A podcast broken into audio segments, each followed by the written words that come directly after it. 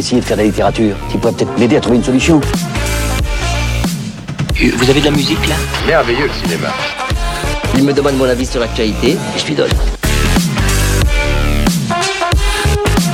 Je crois qu'on est complètement focus là. Bonjour à tous, chers auditeurs, chères auditrices. Vous êtes sur Delta FM 90.2 et vous écoutez Focus. J'espère que nous avons, vous- qu'on vous a, oulala, j'espère qu'on vous a manqué durant ces dernières vacances. Euh, On se retrouve aujourd'hui pour une nouvelle émission pour démarrer en beauté cette nouvelle période sans épreuve de spé. Mais avec bac blanc? Euh, ouais, bon, bref. Euh, du coup, il est l'heure d'établir un petit sommaire pour cette nouvelle émission. Pour ma part, le sujet ne change pas de d'habitude. On va parler musique, mais d'un peu plus de choses cette fois-ci. Et toi, Lola, de quoi vas-tu nous parler? Eh ben moi, globalement, euh, je vais parler de littérature et de sexe. Très intéressant. J'aime ça.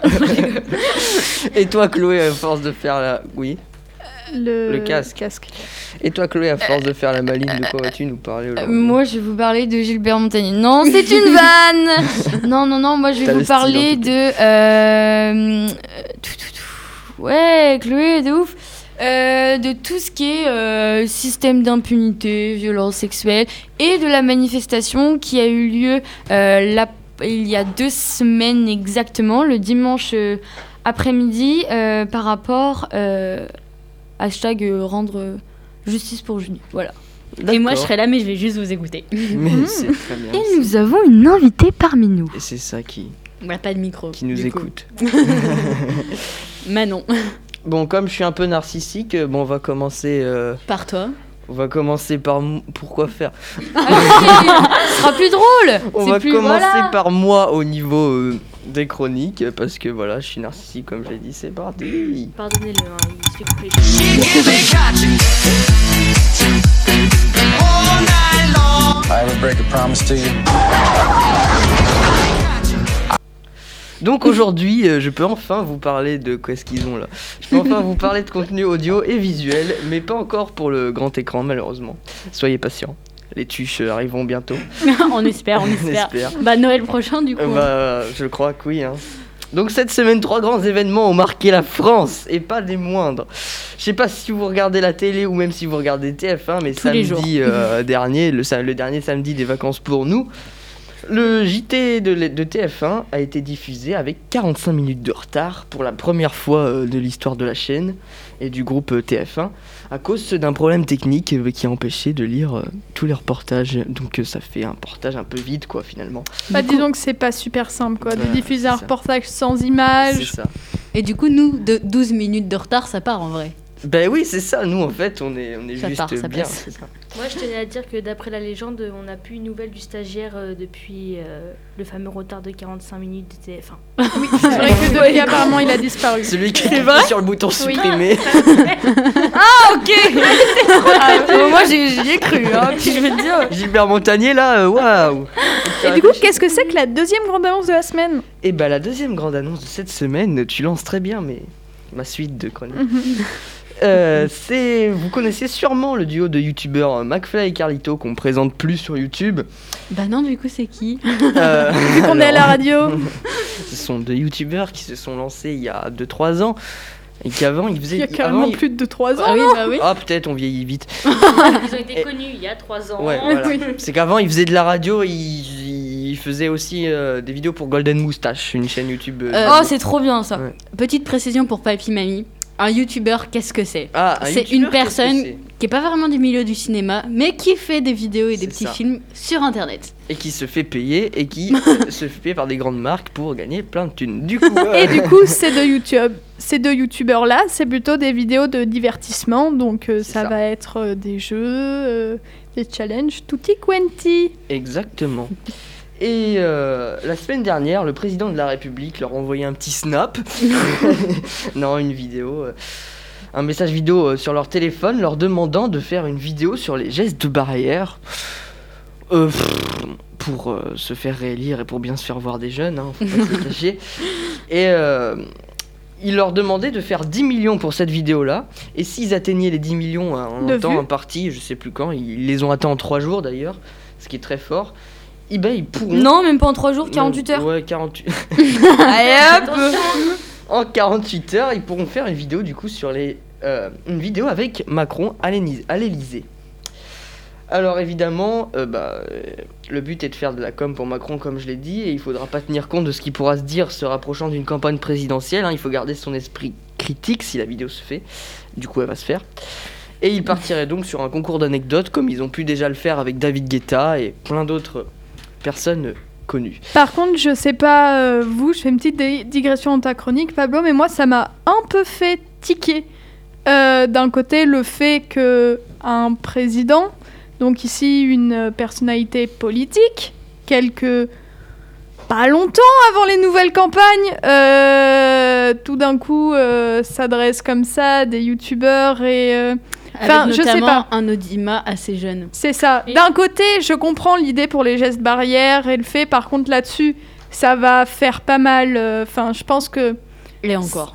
Ouais, ça peut, peut-être, vu qu'ils ont pas mal d'audimats, euh, impacter là-dessus. Et ils ont parlé jeunes, aussi de la. Voilà, ils ont parlé aussi de la vérité des gestes barrières, du fait que parfois c'est pas toujours simple de les respecter, patati patata. Mais ça m'a. Je dois avouer que ça m'a un peu fatigué tout de même, euh, cet aspect politique et. Enfin, voilà. Mais moi après j'ai une question sur euh, la forme, c'est que j'ai pas suivi le truc de McFly et Carlito du tout du tout, mais je voulais savoir si c'est Macron qui s'est directement adressé à eux ou si c'est McFly et Carlito qui ont demandé à Macron. Non, c'est Macron qui s'est directement enfin, adressé à eux. là, oui, Macron directement non plus. Oui, c'est ça. C'est-à-dire Ah, que c'est pas eux qui ont demandé ça, ouais, c'est directement Macron Bah, qui leur a envoyé une vidéo pour leur demander de faire ça, tu vois. En fait, d'après ce qu'on sait, c'est c'est, euh, son personnel de communication qui lui a vivement suggéré de faire ça pour euh, bah voilà quoi faire de la com tout simplement avant les élections. Sauf que c'est vrai qu'on peut se demander, mais euh, t'as une crise à gérer, mon gars. Qu'est-ce que tu fous à demander à faire une vidéo avec euh, Alors le Covid, non, on va faire un concours d'anecdotes avec Carlito, McFly et. Carlito. bah pourquoi pas après, mais bon voilà, les priorités. Disons qu'on peut se poser des petites questions vis-à-vis de l'éthique autour de ça, quoi. exactement. T'avais une remarque à faire, Chloé ou... Ah non, du tout. Ok. Moi je l'écoute. Non, elle, elle plane Gilbert Montagnier. Et du coup, après cette petite euh, anecdote, quelle est la troisième et dernière info que tu as à nous partager Eh pour cette La semaine dernière info que j'ai à vous prépa- à vous partager, cette fois-ci on retourne dans le domaine de la musique. Ah. Euh, c'est quand même. euh, Jules sort un album. Non, non, c'est quand même une info très importante. Je pense que tout le monde ou presque est au courant. Car depuis lundi en fin d'après-midi, le groupe, le groupe d'électro français des Daft Punk vient de se séparer. Et oui, en effet, le groupe lancé depuis euh, 1993, qui est passé par la BO de Moi Moche et Méchant, et, pas le, et plusieurs des Moi Moche et Méchant d'ailleurs, euh, qui a fait des feats avec Pharrell Williams, et puis qui ont gagné aussi quelques Grammy Awards, quand même, c'est pas rien. Et qui est connu dans le monde entier aussi. C'est hein, euh, vraiment des un groupe Français. qui est connu Ouais, en c'est C'est des ça, Oui, Français. oui. des Français. c'est la French Touch. Bah, vu qu'ils n'arrivent pas à percer en France, Oh, ils ont percé partout, je crois. oui, je pense. Oui, Et donc, ils ont annoncé lundi soir dans une vidéo assez énigmatique euh, sur leur chaîne YouTube que le duo prenait fin pour, euh, qui sait, peut-être des carrières solo. je pense qu'ils ont Ou plus alors- besoin de thunes. Là, Ouais, ça c'est se trouve, ça, ils prennent oui. leur Par retraite. Par contre, on se rend complètement compte qu'ils ont eu une carrière plus longue que nos vies. Oui, Oui. c'est ça. Mais c'est, je pense que depuis un certain temps, euh, bah, ils sortaient plus rien, donc euh, Bah, finalement. en fait, ils ont Ils pas, ont pas sorti, grand-chose tant de parce qu'ils choses voulaient que faire ça, hein. d'énormément de qualité et des clips. À chaque fois, ils s'entouraient des meilleurs réalisateurs qui puisse y avoir, des meilleurs acteurs. Ils ont sorti quoi Quatre albums oui, quatre Ce qui albums, n'est ça. pas, Sur une euh, trentaine pas d'années, énorme. quand hein. même. Ouais, c'est ça. Et je me pose une question, je sais pas si pour vous, vous avez déjà vu le film Tron Vous Non. connaissez ou pas Non. Bon, bref, c'est un film dans une réalité virtuelle et tout ça. Et ils mixent dans ce film, ils mixent que pendant Mais oui, une- ils, ont fait plein de Trop bonnes Ah, mais oui. Les, les- les trucs avec leurs cheveux en l'air et tout. Pas du tout. Mais merde, je croyais que c'était le dessin attends. animé, moi. Enfin, le- les trolls. non, Oui, mais- Tron Ah, T-R-O-N oh putain, pardon, excusez-moi. Chloé, depuis qu'elle a des lunettes de soleil, elle plane. Ouais. J'ai l'impression d'être un autre monde, il est vrai. Mais du coup, euh, voilà, ils, ils étaient assez mythiques et je pense Oui, qu'ils ont fait ça. le tour de, de leur univers. Et Oui, c'est ça. Après, euh, s'ils ont décidé ça. euh, Puis Mais oui, c'est vrai que c'est- s'arrêter avant que ouais, ce soit. c'est ça. nul. Mais c'était des, des grands personnages, hein, Ah, finalement, bah oui. qui ont Oui. marqué. euh, Enfin, moi, bah, je les connais depuis que je suis petite. C'est, enfin, ça fait partie des trucs qu'on connaît un peu tous et tout. Enfin, c'est rares sont les personnes où tu leur dis, tu connais les Daft Punk et ils te font, hein? C'est ça. Qui Les ça? Papy mamie, la génération d'avant, les Daft Punk. Oui, c'est ça. Parce que même nos parents, ils les connaissent, quoi. Oui. Enfin, je veux dire, Mais oui, c'est- ils ont traversé les générations. C'est ça. qui C'est est- ça. Mais euh, du coup, euh, rien de mieux pour finir finalement cette chronique, euh, avant d'enchaîner avec les deux dernières chroniques de cette émission, que de passer un des titres de ce groupe. Euh, Alors comme on est près du futuroscope, j'ai pensé que leur titre passant à la danse des robots euh, serait une bonne idée. Donc du coup, voici euh, Roborock des Daft Punk. On se retrouve dans 4 minutes 47. Merci Pablo.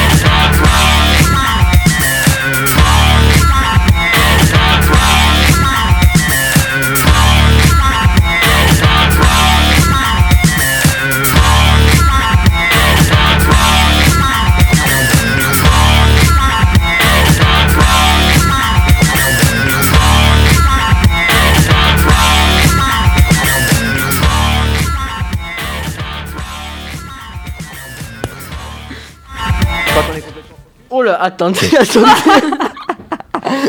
si je fais les deux en même temps, ça marche Je crois qu'on est complètement focus là. Eh bien donc euh, rebonjour à tous, vous êtes sur, euh, sur Focus, vous écoutez Focus sur Delta FM 90.2 et vous venez d'écouter Roborock des Daft Punk. Euh, on, on- c'est tellement bien cette musique qu'on n'a même pas l'impression que c'est répétitif alors pourtant il y a quand même... euh, Euh, si, on, on le, le- on le sent quand même. ah non, moi, moi, ça m'ambiance, je m'en fous. On a vu ça. Il y a quand même 8 notes pendant 5 minutes. Mais bon, voilà, c'est... c'est- C'est. Et après, de grande qualité. Ben oui.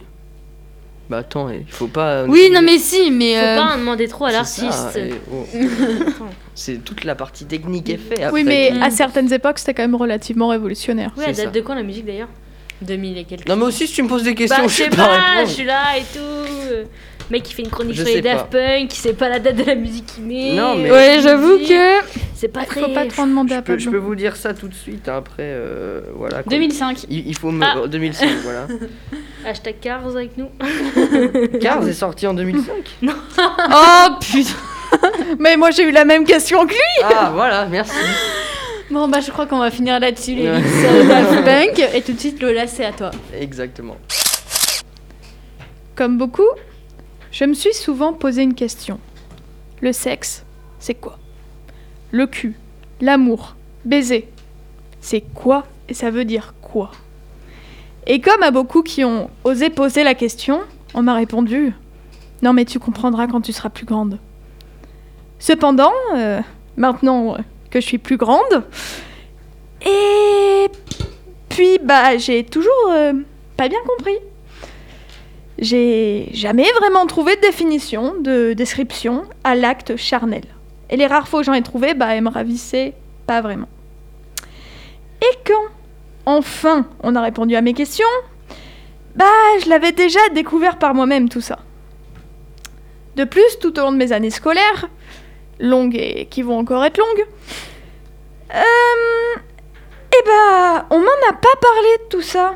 Bien sûr, j'ai abordé la reproduction en SVT, l'importance de se protéger en cours d'éducation sexuelle, mais qu'en est-il du reste? Jean-Mimi, le respect, il est où? Le consentement Le plaisir L'éjaculation en dehors de son rôle reproductif? Qu'on pouvait dire non à tout moment, on me l'a jamais appris. On m'a jamais appris que le sexe n'était pas juste un homme et une femme, ça pouvait être deux femmes ou deux hommes. Qu'il y avait plein d'aspects au sexe, que c'était pas euh, juste un pénis dans un vagin. On m'a jamais raconté que le sexe, ça pouvait être tout. Qu'il y avait des personnes qui n'en avaient pas envie, d'autres beaucoup. Qu'il y avait des personnes qui, physiquement, avaient plein d'envie que d'autres. J'ai passé au moins trois ans à avoir des cours d'éducation sexuelle et on m'a jamais rien appris de tout ça. Alors que c'est la base, c'est le principe, c'est l'idée même du sexe, de se dire que à tout moment, tu peux dire non, qu'à tout moment, tu peux te dire que ça va plus, qu'à tout moment, tu peux te dire maintenant c'est bon le moment, qu'il n'y a pas d'âge, qu'il n'y a pas de religion, qu'il n'y a pas de couleur de peau, qu'il n'y a pas d'orientation sexuelle, qu'il n'y a pas de sexe finalement. Ça, on me l'a jamais dit. On m'a jamais dit que le sexe, ça pouvait aussi être les mots, que ça pouvait être les caresses, que ça pouvait être n'importe quoi. On m'a jamais dit tout ce que c'était.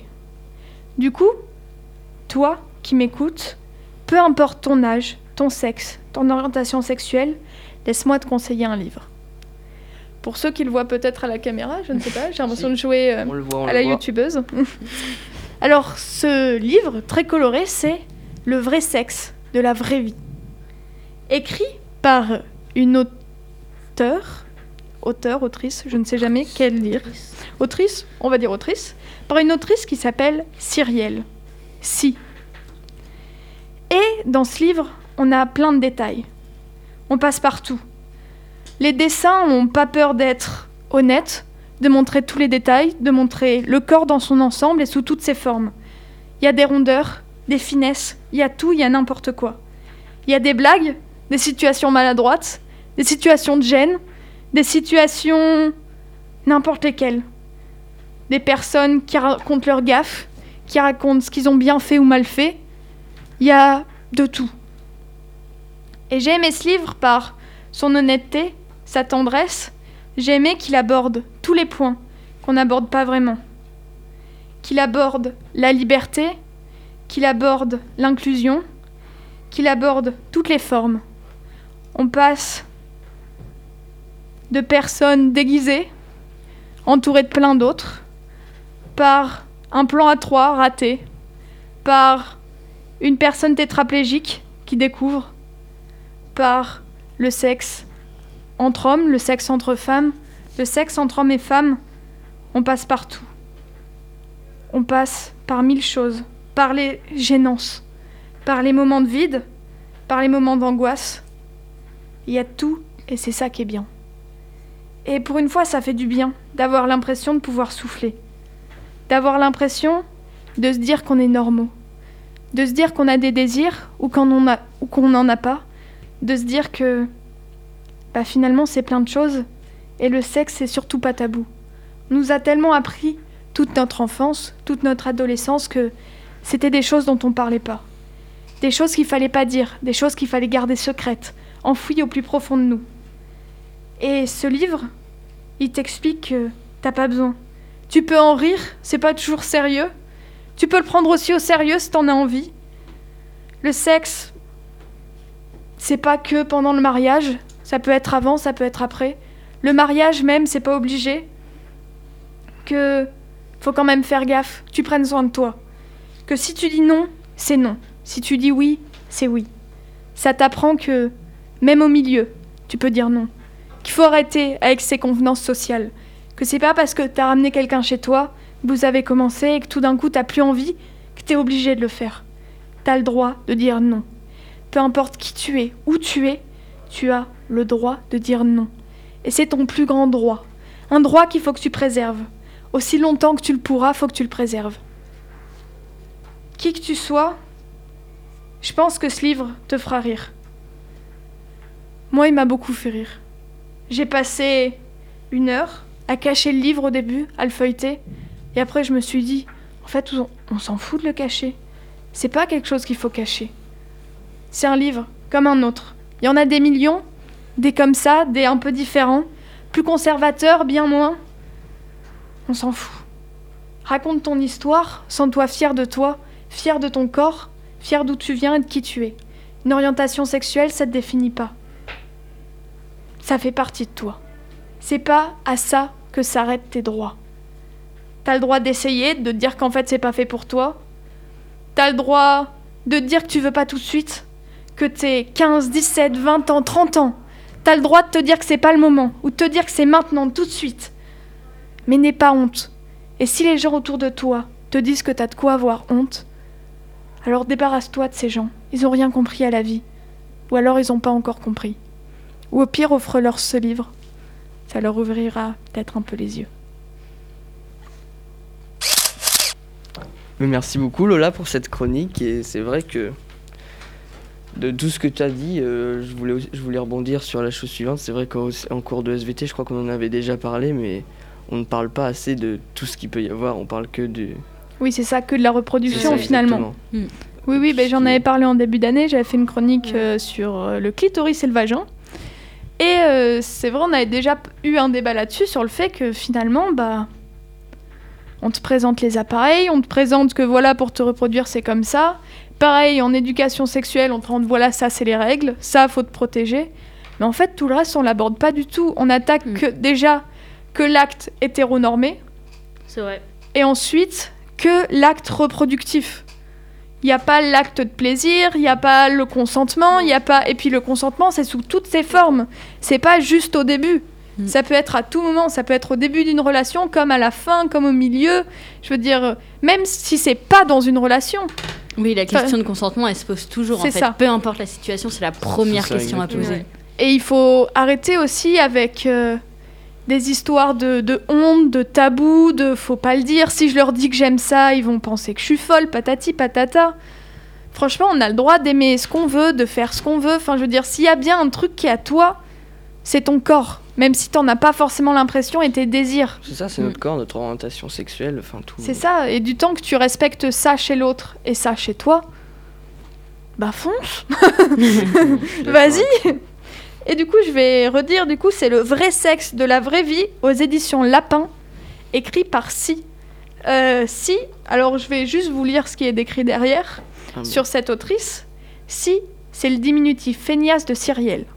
Son bac en poche, elle décide enfin de faire ce qu'elle aime. Après un BTS graphisme et un cycle supérieur d'illustration écourté, elle se lance dans le grand bassin.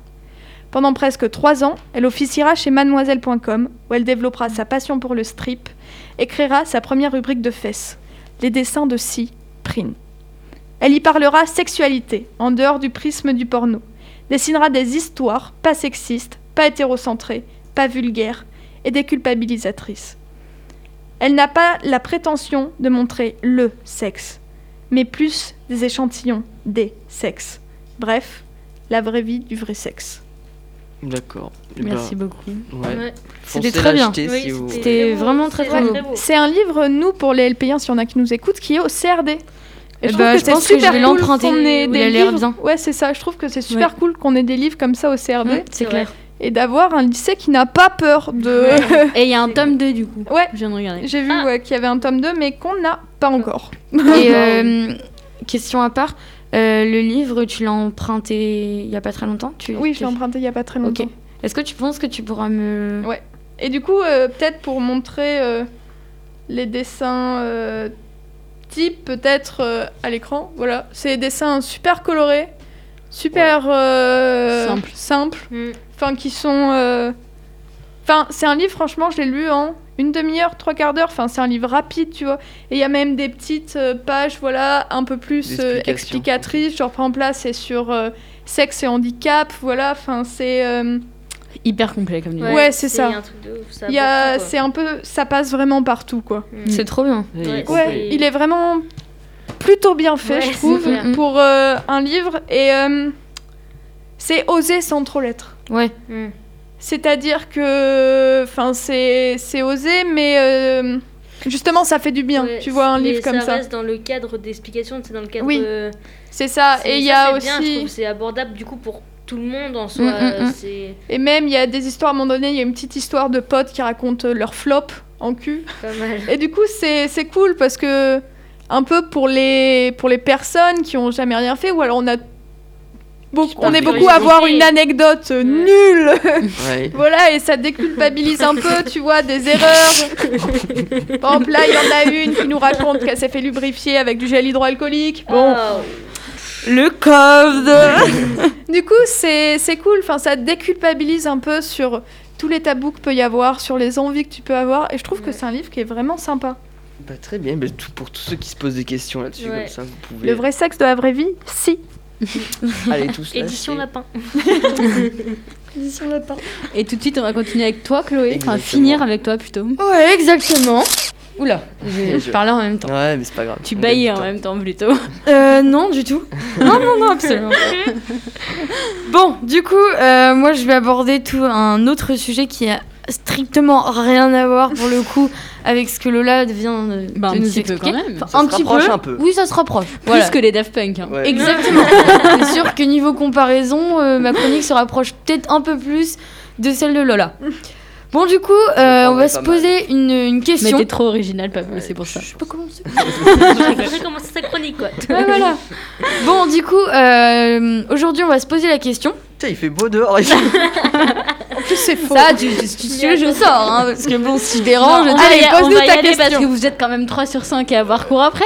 Euh, c'est vrai. Bon, on va se poser la question suivante, qui est euh, le rôle des policiers dans le traitement judiciaire des violences sexuelles et quels sont les impacts sur le système d'impunité?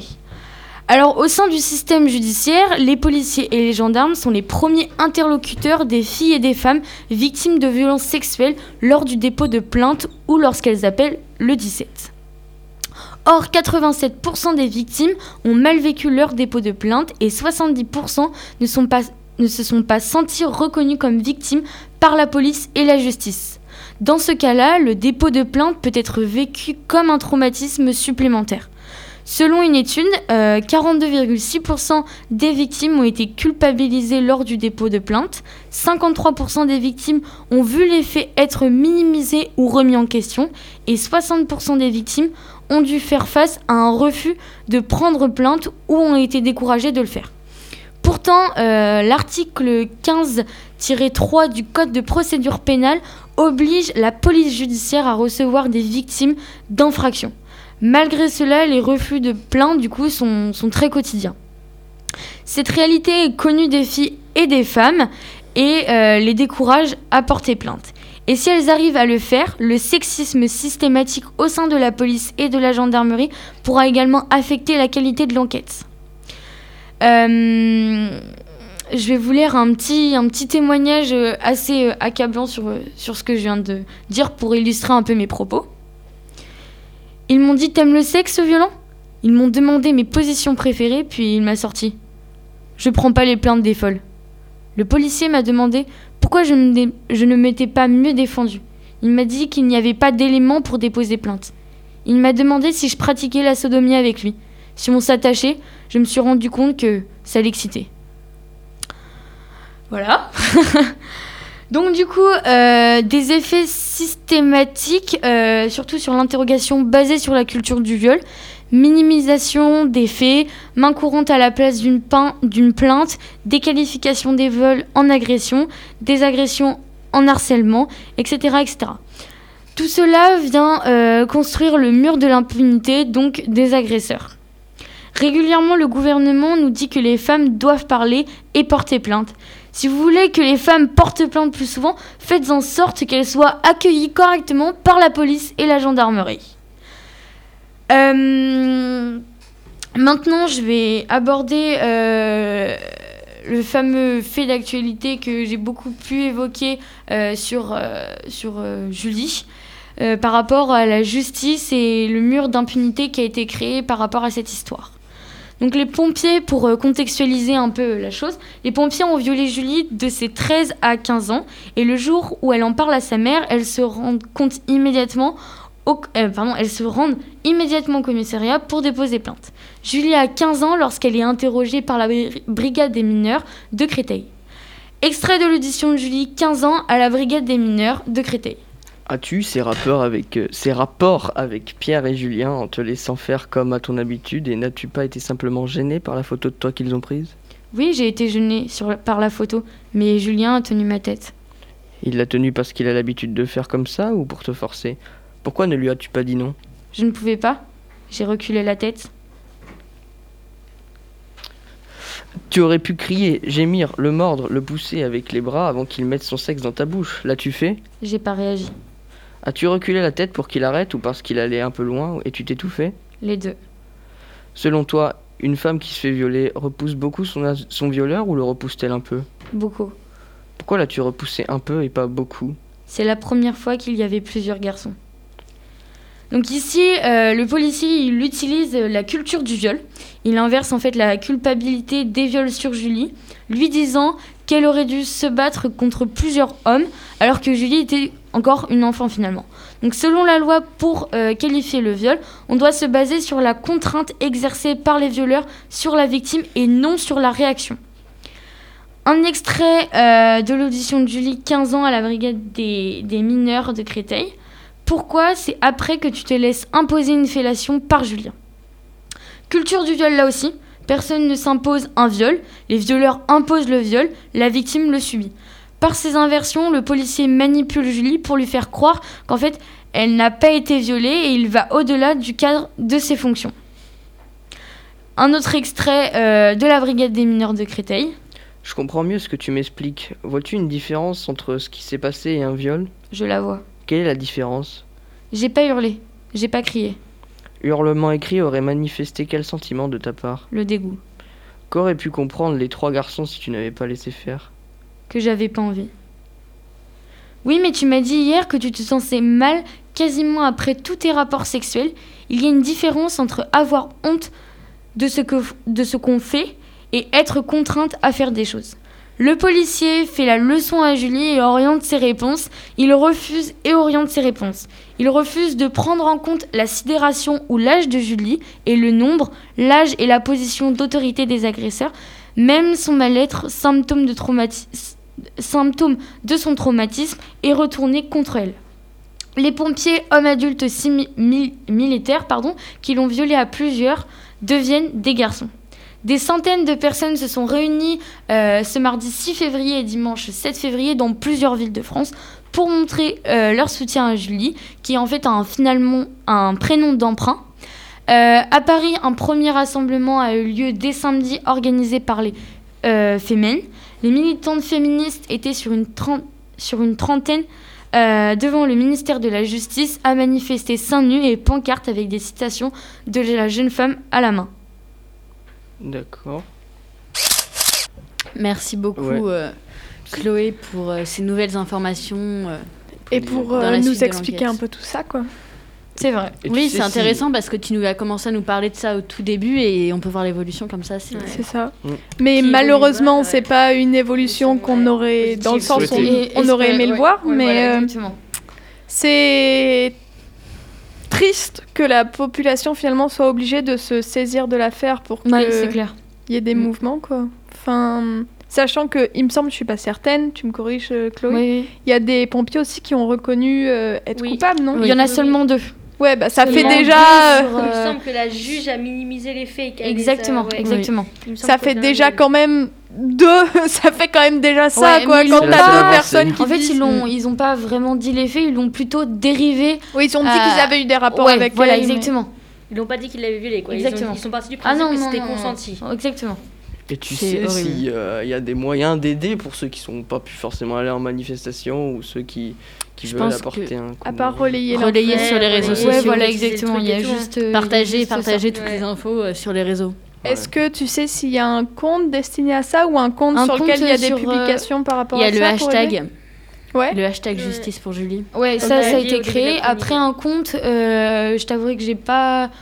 Je me suis pas trop penchée dessus. Mais... Il y a nous toutes qui relaient. Ouais, qui euh, relaie pas mal les infos. Ah, Il y a plein de comptes. Hein. Ouais, ouais. Il y a euh, euh, Oser le féminisme, il y a Ouais. plein, il y a plein bah, d'associations c'est comme une ça. affaire, dès qu'on cherche un peu, on retrouve les Ouais. informations Oui, à ouais, relayer. Mais avec le hashtag, hashtag Ouais. pour Julie, euh, c'est la meilleure euh, Ouais. façon de d'aider sans Mhm. forcément aller manifester. Ouais. Bah parce qu'on n'a pas toujours, on peut pas toujours aller jusqu'à ça. Paris. Non, mais il y a eu une manifestation. euh, Il y en a eu une à Poitiers, Il y en a une à dimanche, ouais. Moi, j'y suis allée. Bon, c'était très, c'est quelque chose de très court, mais euh, au moins, au moins, le ça geste montre le, était là. geste. Ouais, voilà, le le geste geste était là. là. On était, euh, je Le dirais, une, une centaine. Ouais. Donc voilà. Moi, c'est déjà bien. Eh ben n'hésite Ouais. pas à nous relayer aussi les prochaines euh, infos informations. Ouais, carrément, carrément. Exactement. et les dates des prochaines manifs si tu les ça, as ça. pour euh, en informer nos auditeurs. Exactement. Et on va finir l'émission là-dessus. Exactement, il est l'heure de clôturer cette émission. Pour aller en anglais. oui. Merci à tous d'avoir écouté Focus. Vous étiez sur Delta FM 90.2 et on se retrouve la semaine prochaine pour une nouvelle émission. À la semaine, Semaine prochaine. prochaine. Au lieu d'essayer de faire de la littérature, tu pourrais peut-être m'aider à trouver une solution. Vous avez de la musique là? Merveilleux le cinéma. Il me demande mon avis sur l'actualité et je lui donne. Pas qu'on est complètement focus